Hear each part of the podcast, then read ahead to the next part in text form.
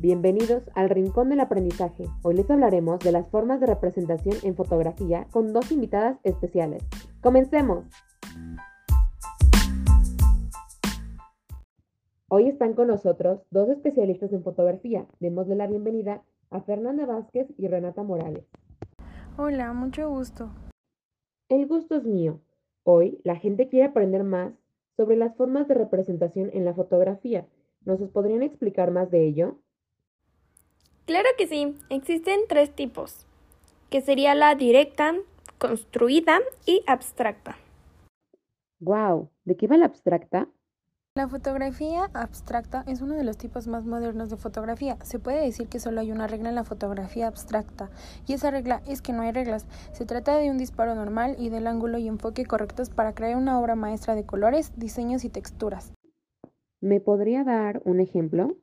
Mira, la fotografía abstracta puede ser de dos tipos. Totalmente abstracta es aquella que no permite que el espectador reconozca ningún elemento presente en la composición. Es algo que no tiene sentido físico, por lo que puede ser cualquier cosa. Parcialmente abstracta, la fotografía abstracta parcial es la composición, pero que sigue sin tener sentido por sí misma. ¿Hay algún artista que defina este tipo de representación? Algunos de los fotógrafos más relevantes en el mundo de la fotografía abstracta son Edward Winston, 24 de marzo de 1886 y 1 de 1958. Fue uno de los fotógrafos más importantes de la fotografía directa. En sus trabajos fotográficos ya empieza a emplear una gran oportunidad de campo y un alto nivel de enfoque en las escenas de paisajes y en sus retratos. No lo sabía. ¿Y me podría explicar sobre la directa? Fotografía directa. El pictorialismo marca la historia de la fotografía en el cambio del siglo XIX al XX, entendiéndose hasta bien entrando este último. En los años 20, la fotografía directa asocia su ideal al de la era de la máquina, símbolo de progreso y metáfora de la modernidad. ¿Y un ejemplo de esta cuál sería? Un ejemplo es este estilo. Huye de los trucos utilizados por el pictorialismo para ocultar el origen fotográfico de la imagen y celebra la belleza del tono y el detalle. Se pone énfasis en la fotografía pura, en la tinidez de la imagen, en la profundidad de campo. No solo la forma de fotografiar era lo que cambiaba, sino también el tema fotografiado. Se buscaba la espontaneidad, lo natural, sin poses ni manipulaciones. ¿Nos podría decir de algún artista? Sí, en 1932, Amstel Adams, Edward Weinstein crean en California el grupo F64 para promover la fotografía directa.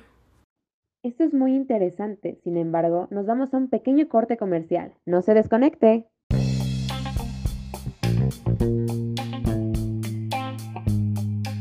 No se olvide de comprar sus boletos para la Fotoquina, la feria comercial más grande del mundo, sobre las industrias de la fotografía y de la imagen, porque está de vuelta. Lo esperamos. Estamos de vuelta, gente que nos escucha, y seguiremos con el tema. Señorita María Fernanda, ¿nos puede explicar el último tipo de representación fotográfica?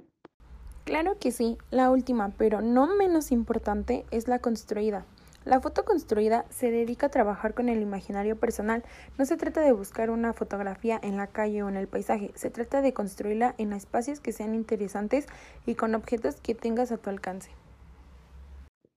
Qué interesante. ¿Nos podría dar un ejemplo? Hay una tendencia conocida como escenas de miniaturas, donde no se eligen actores para representar falsas escenas espontáneas, sino que estos se sustituyen por ficticios, actores de plástico.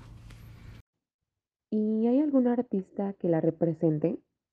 Claro, dos de los principales representantes de esta corriente conocida como fotografía construida o fotografía escenificada son Jorge Ribalta y Chema Madus.